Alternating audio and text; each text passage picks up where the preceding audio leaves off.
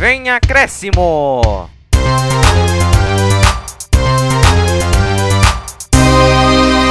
Fala pessoal, tudo bem? Começando aqui o podcast do Vem Acréscimo. Aqui você vai ficar por dentro de tudo que aconteceu durante a semana e a gente vai trazer análise e notícias de tudo que pode acontecer, tanto que aconteceu semana passada e nessa semana, o que pode acontecer. E já vou passar aqui mais ou menos um resumo do programa, já passou a introdução, né?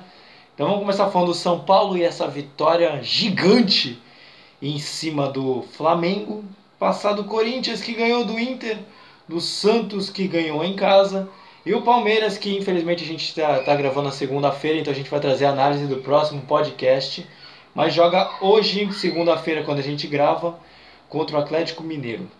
Mas não estou aqui sozinho, estou aqui com a minha dupla dinâmica, os nossos comentaristas, os melhores do YouTube, do futebol brasileiro, Vitor Oliveira e Vinícius Souza. Vou começar aqui com o Vini. Fala aí, Vini, como é que tu tá? Tudo bem?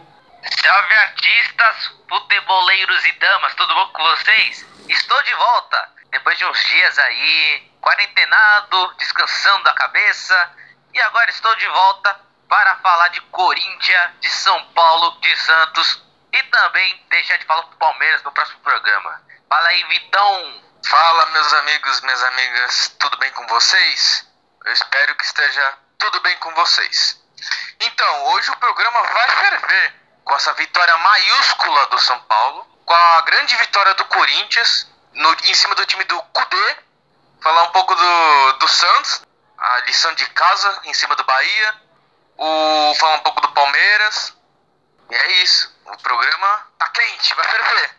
Nem fala, nem fala, mas também já não posso deixar também de pedir para que você se inscreva no nosso canal no YouTube, nos siga pelos mais diversos agregadores de podcast, tanto Spotify, Pocket Cast, Google Podcast, Anchors. Nos siga, nos ouça, compartilhe com seus amigos, deixa seu like, compartilha com familiares, com as pessoas que você gosta, para que a gente possa tornar mais relevante e trazer cada vez mais conteúdo para você e a gente já vai passar o áudio do São Paulo e vamos começar falando dessa goleada que ninguém esperava. Não, boa noite, primeiramente. Eu não, não sei se foi a melhor partida sob meu comando. Acho que teve a partida contra o LDU, que a gente ganhou de 3 a 0 no Morumbi e o LDU não estou nenhuma bola no gol. Contra o Palmeiras lá, é, o 2 a 0 também, eu acho que foi uma partida mais equilibrada que o jogo de hoje. Tiveram dois pênaltis, tiveram uma bola na trave, só que a gente teve muita chance de fazer gol também. Contra-ataque, bola limpa para para finalizar e para terminar a jogada. A gente ofensivamente produziu muito hoje. Considerando o adversário, talvez a produção ofensiva tenha sido uma das melhores. Agora, o jogo, de uma maneira equilibrada, eu não sei se foi o melhor. Foi uma grande partida, de fato, contra um grande adversário, contra um grande treinador. Um time que estava 12 jogos invicto com 9 vitórias. Então, acho que é um presente para a torcida do São Paulo. Um grande presente. Um domingo feliz. E agora a gente ter pé no chão, agradecer muito os jogadores por tudo que eles fizeram, a coragem que eles tiveram, que acima, sobretudo, para jogar aqui no Maracanã e vencer da maneira que venceu, é preciso muita coragem. E os jogadores tiveram. Passado aqui o áudio do Fernando Diniz, a gente vai começar com São Paulo que ganhou de uma partida que ninguém esperava. O grande favorito era o Flamengo pelo elenco que tem, pelo que vinha jogando, pelo que jogou em outubro, que foi muito bem também. É, foi 4 a 1 para o São Paulo, fora de casa, com dois pênaltis que o Thiago Volpe pegou, teve até assistência. Foi um jogo muito diferente, muito louco, mas aí eu vou falar pro Vitor, ele vai fazer a análise aí, vai passar tudo o que aconteceu de melhor pro, na partida. E fala aí, Vitor, o espaço aqui é teu, fala aí, o que, que você achou da partida?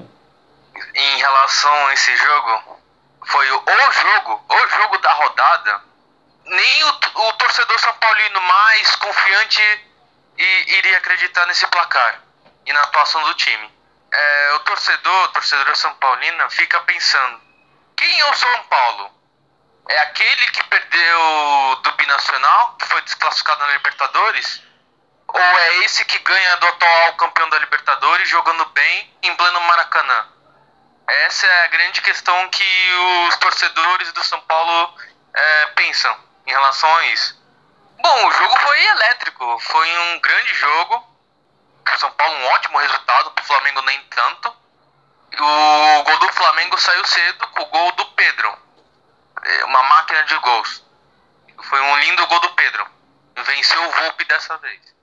Não demorou muito, aos 16 minutos do primeiro tempo, gol do Tietê. Hashtag nunca critiquei. Na, na lateral direita, fez um gol, chapa do pé, chapada do Tietê, no caso. Como diria a torcida São Paulina, né? Aí depois o começou a, a falhar o Gustavo Henrique, zagueiro do Flamengo. Tanto que o Brenner virou o placar, 2 a 1 um.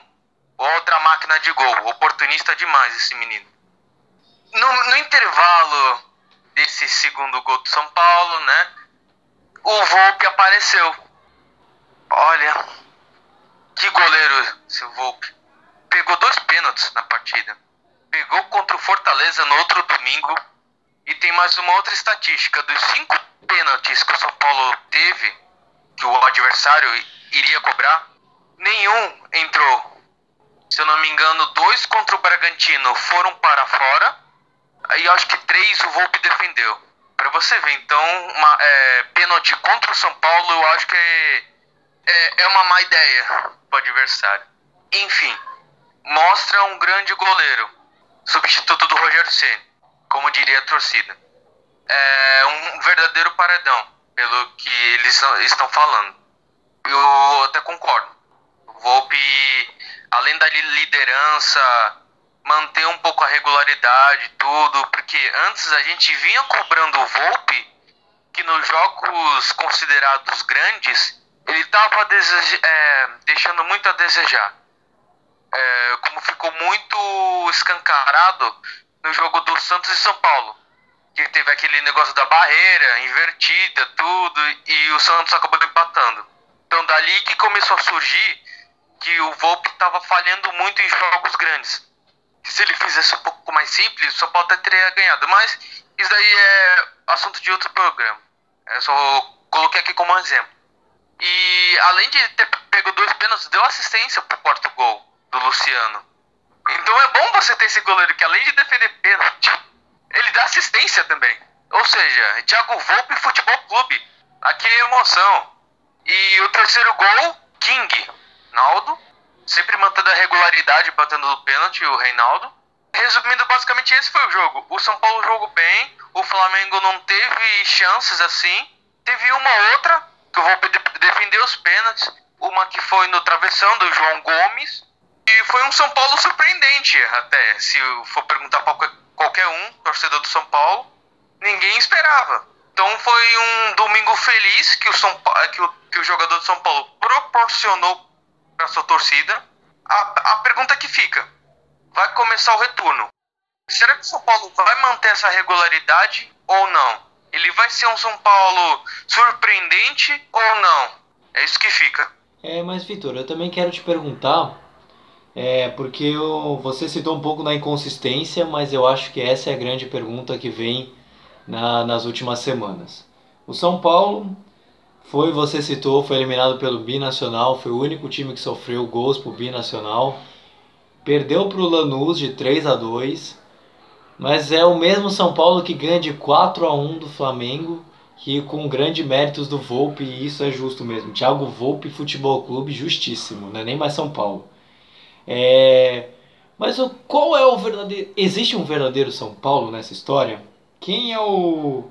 Qual é o São Paulo que tem? É aquele que toma gols do Binacional e perde do Lanús fora de casa com falhas de jogadores? Ou é esse que ganha de 4 de um dos do grande favorito ao título nacional brasileiro? Essa foi uma grande pergunta, Luiz. Nossa, essa daí me deixou tipo, caramba. É essa questão também que fica, tipo, qual que é o São Paulo? Qual que é a verdadeira identidade do São Paulo? É que falha muito na defesa? Sim, Posso dizer que sim, por quê? Vai, se olha o placar, 4x1 pro São Paulo. Ah, então você pensa, ah, o São Paulo não sofreu atrás. Eu recomendo você a ver os melhores momentos. O São Paulo sofreu atrás. Principalmente o Diego Costa. Teve alguns lances que. Inclusive também um pênalti, né? Que se não. Se eu não falasse tudo assim, seria 4 a 3 o jogo. Se o Volcão tivesse defendido uma pergunta que fica: o que, que o São Paulo quer oferecer para o seu torcedor? que eu basicamente, nesses últimos anos, o que tem é, transparecido para os torcedores? Raiva, humilhação. Basicamente, esse ano teve essas. É, não é que humilhações, mas teve eliminações ruins. Dessa do, do Mirassol, da Libertadores. Passou com méritos, eu, eu coloco entre aspas, na Copa do Brasil. E no Brasileiro vem uma ótima uma campanha essa é a grande dúvida em todo mundo. É, qual é que vai ser o São Paulo no próximo jogo? Será que vai manter a média? Será que vai cair de produção? Uma coisa é o, torcedor São Paulino já tem em mente. Ah, na próxima partida o Brenner vai fazer gol. Acho que essa é a única certeza que o São Paulo tem na cabeça. Que o Brenner vai fazer algum gol. E mesmo assim, com o Diego Costa, Bruno Alves e o Luan, que estão dando uma consistência defensiva, o São Paulo vem sofrendo muito, mas é por causa também da recomposição defensiva. Quando o São Paulo está no ataque, é, eu, eu observo que eu não vejo eles correndo com muita rapidez, assim, se recompondo rápido. Eu acho que eles vêm trotando. É, é isso que eu percebo, que eu percebi ontem no jogo do Flamengo. Então são nesses casos que com o time do Flamengo, que tem jogadores rápidos, é um, é, um defeito a ser consertado. E também, o Vini vai eu vou perguntar para o próximo no Vini. Ele tá muito quieto pro meu gosto, mas essa vai para você de novo, Vini. Que você comentou rapidinho, mas dá para dizer que o Brenner se recuperou. Era um menino que só tinha gols contra o contra o Corinthians e era conhecido como o matador do Corinthians. E o, o que, que esperar agora do, do Brenner para o próximo campeonato, para ao longo da temporada? Por causa que ele já tem 10 gols nos últimos 8 jogos, se eu não me engano. O Brenner ele vem fazendo muitos gols. O que, que esperar dele daqui para frente? Então, sobre o Brenner, você vê a trajetória dele, ele não tem tido muitas oportunidades. Ele foi colocado pro elenco profissional em 2017 pelo Rogério Ceni. Só que desde 2017 até é, 2018 ele não teve tantas oportunidades. É, o São Paulo basicamente colocou ele de lado, assim. Porque di, dizem que ele pulou algumas etapas, né? De sub-15, sub 17, 18, 20. Aí ele pulou algumas etapas e eu acho que isso é, atrapalhou um pouco o amadurecimento dele. Foram essas as explicações pelo que eu entendi na época que o Brenner subiu para o elenco profissional do São Paulo. E agora ele está tendo oportunidades, porque em 2019 ele foi emprestado para o Fluminense do Fernando Diniz. E quando o Fernando Diniz foi demitido do Fluminense e ele foi para São Paulo logo em seguida, ele pediu para o Brenner é, voltar para São Paulo para trabalhar junto com ele. E eu acho que esse é o grande triunfo é, se você vê esse processo todo, porque o que leva em consideração é a manutenção no trabalho, é você dar oportunidade, é você dar tempo para o jogador, como o Brenner, um jovem de, de 20 anos, para ele se acostumar e ver como funciona o processo. Deram uma oportunidade para ele. O Pablo não via jogando bem, então colocaram o Brenner como oportunidade. Ele está correspondendo tanto que ele fez 10 gols nos últimos 8 jogos. Ele está ajudando bastante o São Paulo nessa fase, junto com o Luciano, eu posso dizer. Então, o que eu espero pro Brenner daqui para frente, que ele é um menino bom, que ele continue fazendo isso, o que ele faz de melhor. Ele é pago para isso. Ele é centroavante, então ele é pago para fazer gols. É, essa é a função dele. Então, o que eu espero e o que ele deve esperar também é que ele continue fazendo essa média e ajudando o time dele. E agora, vou, agora o Vini vai falar. Agora, agora eu vou perguntar para ele. É, o São Paulo, agora os próximos jogos, ele vai jogar contra o Lanús na quarta-feira, 7h15, e depois contra o Goiás no sábado, às 7 horas. E nenhum dos dois jogos aqui são fáceis. O Goiás realmente não veio numa boa fase no Campeonato Brasileiro. Mas contra o Lanús é um jogo decisivo que o São Paulo realmente precisa só de 1 a 0 só que considerando esse São Paulo dos últimos meses e ao longo do ano também, é um São Paulo que a gente não sabe muito bem o que esperar. O que, que você vê nesses dois jogos? O que, que você espera?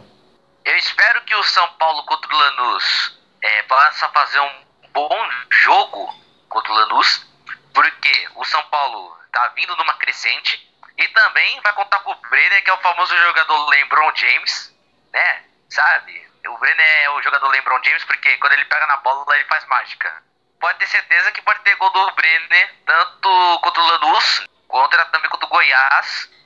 Sem contar também que o São Paulo tem um jogo adiado contra o Goiás, né? Tá, o jogo da primeira rodada. Mas o que se dá para ter a certeza é que será um, jo um jogo difícil contra o Lanús, né? Sendo que o São Paulo tomou dois gols de um atacante que está quase se aposentando, né? O centroavante do Lanús, que é o José Sand, que tem 40 anos de idade. Olha o cara, que bravo, hein?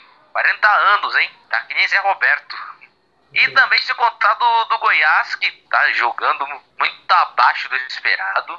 O jogo do, do Goiás pelo menos tem que ser um jogo mais fácil do que tirar doce de guri, fazer a tabuada do 1 também. mas o São Paulo tá vivendo em fase de, de crescente, mas não se dá para fazer, é, não, não se dá para prever. Assim, se ele vai disputar pelo título do Brasileirão, você pode priorizar a Copa Sul-Americana ou até a Copa do Brasil, que é um dos títulos que o São Paulo não tem, que é a Copa do Brasil, né? Pode falar, Vitor, pode falar uma curiosidade, é, que o Vinicius também falou, que o São Paulo tem jogos a menos. Ele tem 30 pontos e tem 3 jogos a menos. E ele é o único time que só tem duas, duas derrotas no campeonato. Só tem é, pelo Atlético Mineiro e pelo Vasco, que foi nas primeiras rodadas do Brasileirão. É, isso é verdade. E agora, para não a gente não falar demais do São Paulo, vamos passar para o Corinthians e aí a gente vai escutar o áudio do Wagner Mancini e vamos ver como foi essa vitória surpreendente por 1 a 0 também do Corinthians em casa. É, realmente a escolha do Davó foi muito em cima daquilo que eu tenho acompanhado nos treinamentos, né? a partir do momento em que a gente perdeu o Mantuan, que foi o atleta que diante do Vasco fez essa função eu buscava exatamente um outro jogador que tivesse uma mobilidade boa, que fosse um atleta que ocupasse os espaços com muita velocidade. E passado já o áudio, uh, a gente vai escutar agora como foi o jogo do Corinthians, que ganhou, assim como o São Paulo também, uma certa surpresa. Só que não foi goleada, foi por 1 a 0 só, placar, placar lá Corinthians.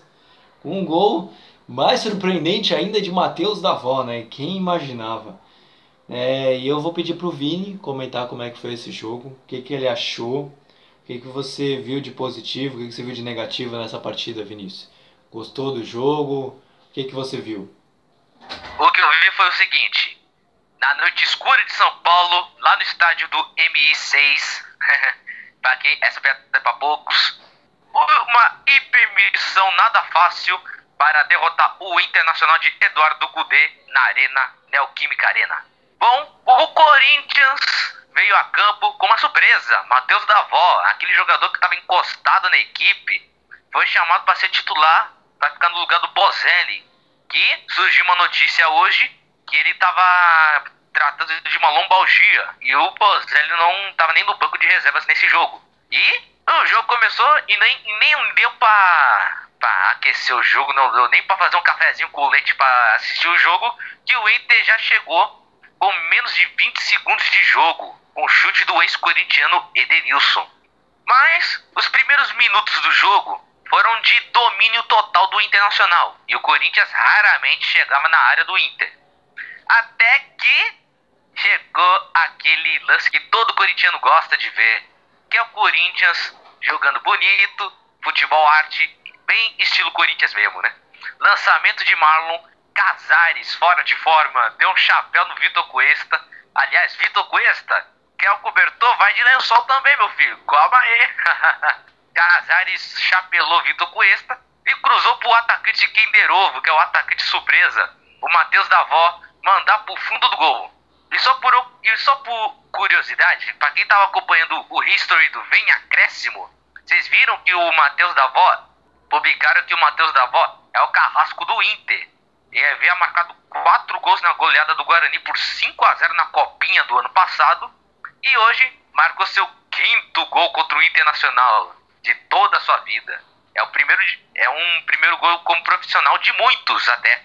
E o Matheus da Avó, a comemoração foi comemorar com os mais experientes do elenco, como Cássio, Gil, o Marlon também, e também ao Wagner Mancini, que deu uma chance para o atacante que estava encostado na equipe.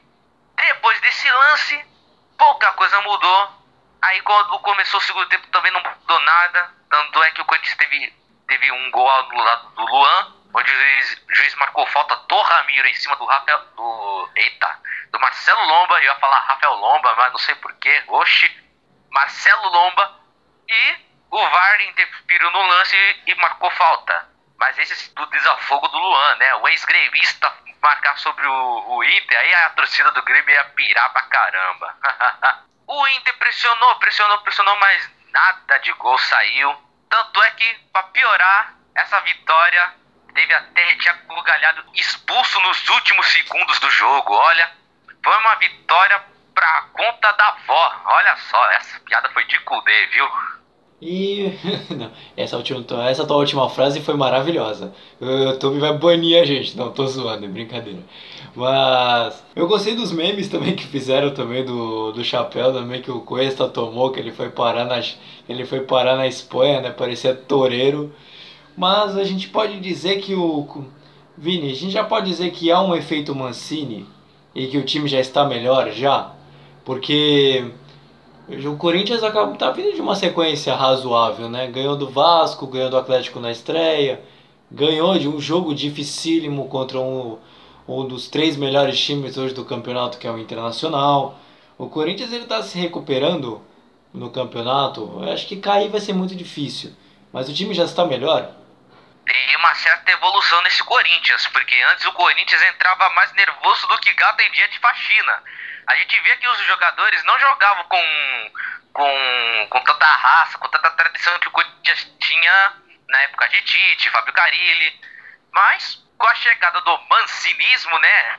Nossa, o mancinismo tomando conta do, do Corinthians, sem contar do, do torrentismo que tá tomando conta do Flamengo, o dinizismo no São Paulo, e também sem contar do pintismo do Vasco, que também tá tomando conta. Mas enfim, entre outros memes, o existe uma certa evolução no Corinthians. Porque o Wagner Mancini, ele deu uma olhada no elenco, ele viu que tinha quatro jogadores encostados, e um deles era o da avó.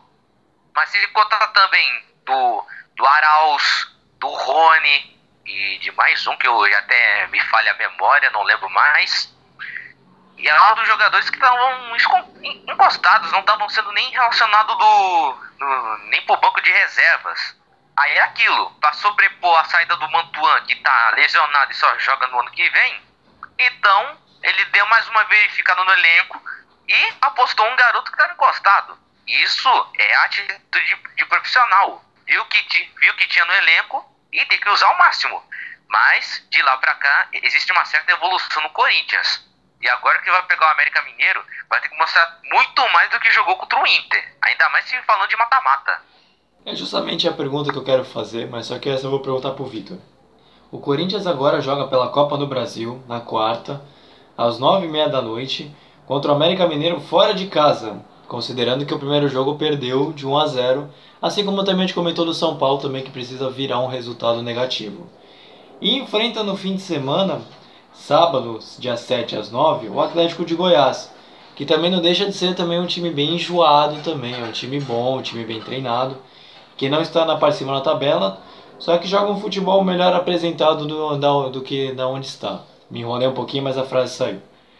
E, Vitor, o que, que dá para esperar desse Corinthians, que vem, vem tendo alguns resultados positivos, só que principalmente no meio de semana pela Copa do Brasil está precisando virar um resultado que não é impossível, mas fora de casa, virando 1 a 0 não é muito fácil. O Corinthians vai ter que lutar muito. É, jogando Independência com o América Mineiro vai ser uma tarefa não fácil. Porque eles têm a vantagem de 1 a 0. O Corinthians tem que fazer 2 a 0 para passar, não é isso? Me confirmem rapidinho. Exatamente. E o Corinthians ele não tem feito tantos gols, se você for ver nessas últimas rodadas. Se eu não tô me enganando. É, o Corinthians vai ter que ir pra cima. Em relação, vai, só rapidinho do jogo contra o Atlético Goianiense, será que vai ter, tem lei do ex do técnico? Né, o Wagner Mancini, não sei. São partidas complicadas. Partidas que tem um alto grau de concentração enorme. Foco os 90 minutos. É, os jogadores corintianos vão ter que deixar suas almas no gramado de independência em Belo Horizonte. A raça corintiana, a democracia corintiana está em seus pés. Nos chutes a gol. Pensem nas suas famílias. Pensem nos seus filhos. Joguem com amor a camisa do Corinthians.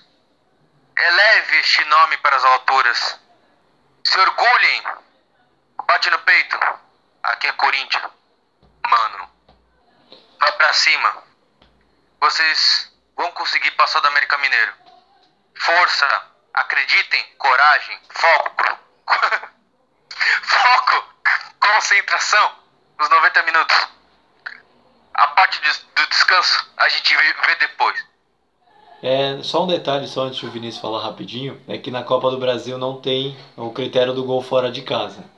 Então precisa de 2 a 0 mesmo para poder passar. E 2 a 1 3 a 2 é pênaltis. Então não tem o critério do gol fora de casa. Mas pode falar, Vini, pode falar. E é com essa frase do Vitor, pregou o evangelho corintiano, que agora se converteu no pastorismo que o Corinthians agora vai com essa mentalidade contra o América Mineiro, que precisa dessa vantagem, tirar essa vantagem do América. Olha, essa foi muito boa, viu? Corinthians pega o Atlético Goianiense fora de casa, valendo pelo segundo turno do, do Campeonato Brasileiro. Meu amigo do céu, a quem adianta Mancini, né? O jogo vai ser mais complicado que calça de polvo. E olha, que semana, meus amigos. Semana que, olha, é de coer sangue, viu? e aí a gente vai agora passar para o Santos, que ganhou também agora do Bahia, e a gente já vai trazer o áudio já para cá. É, essa análise do primeiro turno, ela é, se a gente voltar lá no começo da competição, e ver o que, que muitos analistas falaram, o Santos era uma equipe que estava na segunda página, né? É, não estaria entre os dez primeiros, né? Lutaria ali por uma outra posição. Hoje a gente está na primeira página, tem uma, uma, uma posição a nível de zona de Libertadores. Não é o que o, o Santos almeja, né? Mas, sem dúvida nenhuma, é um bom campeonato que a gente está fazendo, porque a gente não está envolvido só no Campeonato Brasileiro. É Copa do Brasil, é mata-mata, é Libertadores, é viagem. Passado o áudio do Santos, a gente vai agora falar de como foi a vitória contra o Bahia nesse último fim de semana por 3 a 1 na Vila Belmiro. E foi uma partida em que o Santos decidiu logo no primeiro tempo. O, o João Paulo fez uma grande atuação, teve gol do Marinho de novo, mas eu vou deixar para o Vitor que ele vai comentar melhor do que, que ele achou da partida, o que, que ele viu, o que, que ele viu de positivo, negativo. Fala aí, Vitor, o que, que você gostou da partida do Santos? Eu gostei da partida, da rapidez do Santos. Praticamente eles fecharam um caixão no dia dos finados no primeiro tempo é, com o gol do Matson, primeiro gol. O Matson ele tá jogando bem. Ele tá fazendo uns golzinhos aí que tá ajudando o time. Boa contratação. O segundo foi do nosso querido Marinho. Décimo segundo gol dele do Brasileirão. Deixa, é, como é que eu posso falar? Deixou a marca, fechou a caixa. O terceiro, aí depois o Bahia descontou com o Daniel. Aí o terceiro gol foi do. Jobson. Foi do Jobson. Jobson. Nunca critiquei também. E foi um gol estranho, né? Do Jobson. Porque você vendo o jeito que ele bate na bola, não é com tanta força. É, se eu não me engano, ele, ele bate na bola, a bola é, resvala, acho que nas costas do jogador do Bahia, e a bola desce. Aí o goleiro do Douglas ele aceita a bola. Aí fica 3 a 1 Aí, aí com esse placar no primeiro tempo, o Santos só no segundo tempo ele controlou a partida. O João Paulo fez certas defesas importantes. É, deu pro Cuca rodar o elenco, que ele colocou alguns jogadores jovens, como acho que o Lucas Lourenço, é, o volante Sandri, Sandy Júnior, não, Sandri, e também ficou muito, ficou muito escancarado, porque ao confronto Santos e Bahia, o Santos vem muito bem, ele vem muito consistente, sabe o que quer fazer na partida, ele vem com a, ideia bem clara de jogo. E o Bahia, apesar de ter um ótimo resultado contra o Atlético Mineiro lá em Pituaçu, não vem muito bem no campeonato. Então, não é que eu vou dizer assim, ah, é óbvio que o Santos ia ganhar. O favoritismo era, é grande e deu no que deu. E o Vini pediu pra falar. Fala aí, Vini, o que, que você queria? A vitória do Santos se resumiu nas 20 mil léguas submarinas, né? Porque o Bahia enfrentou o Marinho, né? Era isso. Tudo bem. Mas eu quero fazer essa pergunta pro Vitor, já que ele fez a análise do jogo se o Santos está fazendo uma campanha acima da média, considerando que já acabou o primeiro turno. Porque quando começou o campeonato, vende também por causa que estava com o Gesualdo e o Santos não estava jogando tão bem, alguns analistas colocavam e torcedores até de outros times colocavam o time como um provável disputa de rebaixamento. Mas o Santos termina o primeiro turno na sexta colocação, podendo ser ultrapassado ainda. Mas eu queria, eu queria perguntar para o Victor se ele acha que essa é uma campanha acima da média do time. Então, é uma campanha digna. Porque o Santos de agora, se eu não me engano, é o mesmo. Ou muda algumas peças do ano passado com o São Paulo. Então eu acho que a posição do Santos se resume mais à entrega dos jogadores, a proposta do time e a chegada do Cuca. Como a gente sabe, quando estava com o Gesualdo, estava numa decrescente. Quando o Cuca chegou, revolucionou tudo. Revolucionou a Vila Belmiro. E o Santos, ele tá muito consistente. Tá muito bem nas partidas. Às vezes tem resultados surpreendentes, como, né, ganhou do Flamengo na, na Vila. Aí fez uma boa, tá fazendo uma boa campanha na Libertadores. Vai chegar agora às, às oitavas, mata-mata. E é, com, é, e queimou a língua de todo mundo. Todo mundo, é, todo mundo olha mais o elenco do Santos. Vai, pode não ter tanto jogador de grife, tanto jogador de nome, assim, mas tem que valorizar. É, porque aqueles jogadores que não tem tanto nome, tanto grife, eles querem ser reconhecidos. Como você faz para ser reconhecido? Você joga bem, você faz o simples, mas você joga bem, com coragem, com determinação, com foco. E é isso que vai chamando a atenção dos torcedores. Não, tudo bem. É... Eu queria perguntar para o Vinícius. Há uma disputa muito grande, principalmente para saber qual foi o melhor jogador do primeiro turno. Mas o Marinho é um dos favoritos a ganhar o título de melhor jogador no campeonato pelo que ele tem feito e decidido pelo Santos. Dá para dizer que pelo menos já é possível dizer, ou será que tem alguém na frente que é tá sendo melhor que o Marinho nesse campeonato brasileiro? Dá para dizer que o Marinho é o melhor jogador ou ainda não? A disputa é concorrida, né? Tem o Marinho, o Thiago Galhardo e também, é, sem contar também do Bruno Henrique do Flamengo. Só que, na minha opinião, eu podia ir votar no, no Aquaman da Vila, né? Que é o Marinho não por só pelos gols que ele fez, mas ele tem ajudado muito a equipe nessa crescente. Onde o Santos estava beirando o rebaixamento até a segunda rodada para decolar o foguetinho, mini foguete aleatório. Mas eu acho que nesse primeiro turno a disputa ficaria empatada entre Marinho e Thiago Galhardo, na minha opinião. E eu quero perguntar para você, Vinícius, de novo.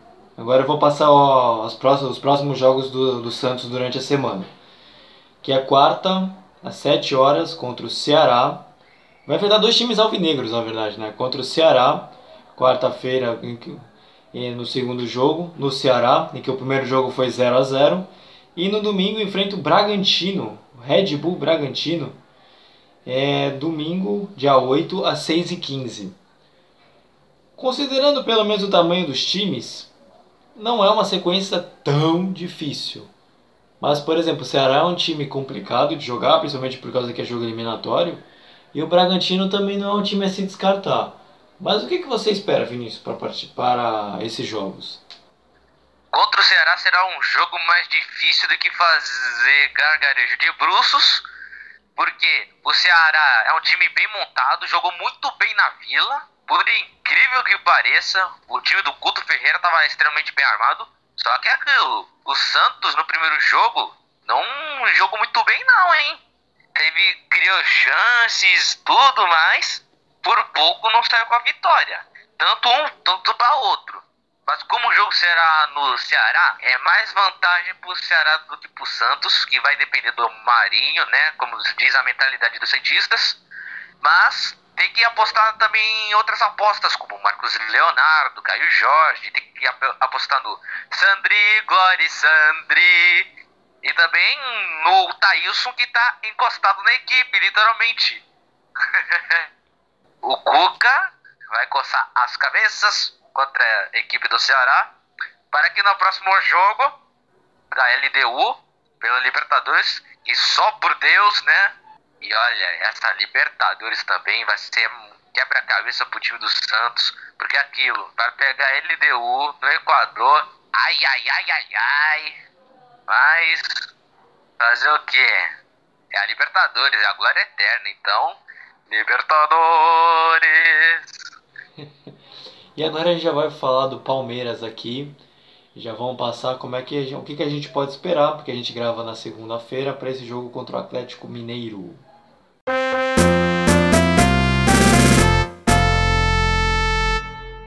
Então, vamos falar aqui do jogo aqui do Palmeiras. É, o Palmeiras joga hoje à noite, a gente grava à tarde, contra o Atlético Mineiro. E é um jogo difícil, né? E não deixa de ser, pode talvez acontecer surpresas, por causa que o trio de ferro de São Paulo enfrentava os três líderes do campeonato e os dois que jogaram de São Paulo ganharam, então é uma esperança para o torcedor do Palmeiras. Enfrenta o Atlético de São Paulo, que pode que vale muito para o Palmeiras, porque se ganhar, passa, por exemplo, o Santos na tabela de classificação. Mas eu vou perguntar para o Vinícius o que, que pode esperar, principalmente porque o Palmeiras agora tem ares de técnico português. Então, Vini, o que, que esperar agora do Palmeiras, pelo menos para esse jogo contra o Atlético? Olha, opa! Com a presença de Abel Pedro Álvares de Ferreira Cabral, lá no estádio do Allianz contra São Paulo, o Atlético Mineiro. Bom, o que se pode esperar de um jogo?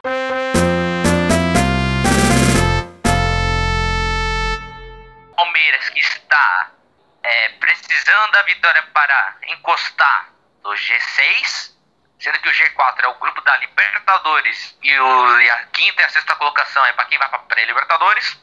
Enquanto o Atlético Mineiro precisa da vitória para cima do Palmeiras, Raios, para empatar com os líderes. Sem contar que já temos a presença do Fluminense e do São Paulo na colinha dos três clubes. Do que posso entender, que eu estou tentando aprimorar o sotaque português, jobá, é uma coisa que é o seguinte: o que já temos de torrentismo do Ricardo Sa Sassaricando e também pode se nascer o abelismo, dando lugar ao cebolismo. Oh, raios, eu tô falando muito lismo nesse programa. Oh, que lindíssimo isso. Mas, mas o que se dá para esperar é que é o seguinte, será um jogo e vai terminar em 2 a 2 para o que der e vier. O Palmeiras agora ao longo da semana ele vai ter outros jogos, como por exemplo o Bragantino e o Vasco. Só que, por exemplo, ele tem uma rodada um pouco mais corrida porque tem menos tempo de descanso.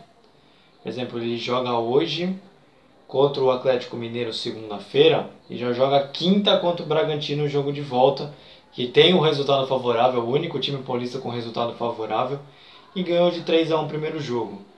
Eu quero perguntar para o Vinícius se isso é negativo ou positivo, por causa que o eu não sei dizer exatamente se tem menos tempo, mas o Palmeiras ele é o único que tem resultado positivo na Copa do Brasil. Isso facilita, por exemplo, a jogar contra o Vasco da Gama no domingo, é, no jogo fora de casa, no Rio de Janeiro? Então, Luiz, é muito, é muito pouco tempo para Abel Ferreira preparar a equipe. Até porque isso já aconteceu inúmeras vezes com os outros técnicos, como o São Paulo, o Torren, o Jorge Jesus. Jorge Jesus começou alguns jogos perdendo, até depois de decolar o seu foguete nada aleatório, o Flamengo. E também o Ricardo precisando de tempo para treinar a equipe do Vasco, que está beirando a zona do rebaixamento. Caso o Bragantino vença hoje contra o Grêmio, no caso. Aí, isso pode pesar pro lado do, do Palmeiras sobre o seguinte: ah, o técnico chegou agora, temos que dar um, um prazo para ele de, de uns quatro meses, ou até, quem sabe, um ano, para ele conhecer a equipe, para poder treinar a equipe, visando que o Palmeiras está disputando Copa do Brasil, Libertadores e Campeonato Brasileiro. Sendo que Campeonato Brasileiro, o Palmeiras está longe de alcançar o Flamengo e Atlético, inclusive. Mas Libertadores e Copa do Brasil são as únicas chances que o Palmeiras tem o Abel Ferreira, ou melhor dizendo, o, pode ser ou abelismo ou ferreirismo, pode ser apelidado. É, mas eu queria conversar com o Vitor agora. O Palmeiras, ele, ele o, o Vinícius falou que tem pode dar o tempo para o treinador português e ele falou um tema bem interessante que é o Palmeiras ele provavelmente não vai alcançar o, o Campeonato Brasileiro para conquista, principalmente por causa dessa sequência ruim, apesar de já ter terminado quase o primeiro turno. Por Palmeiras, porque o Palmeiras tem um jogo a menos. Mas então a esperança para o torcedor palmeirense para conquistar mais um título além do Paulista fica para a Copa do Brasil Libertadores mesmo? É bem possível, que é aquilo que a gente falou. Se você vê a diferença de pontos do Palmeiras agora caso ele ganhe, ou caso perca, eu não sei, vai, ter, vai sofrer uma diferença enorme. Porque eu, eu não duvido.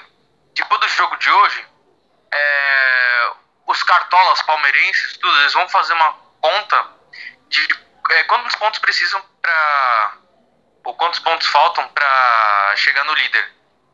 Nessa conta, eles vão ver qual, eles vão definir qual vai ser o planejamento se vai conseguir chegar até o brasileiro ou se vai abrir mão do brasileiro e focar nessas competições mata-mata. Como eu disse já anteriormente, o Palmeiras ele é mais time de mata-mata.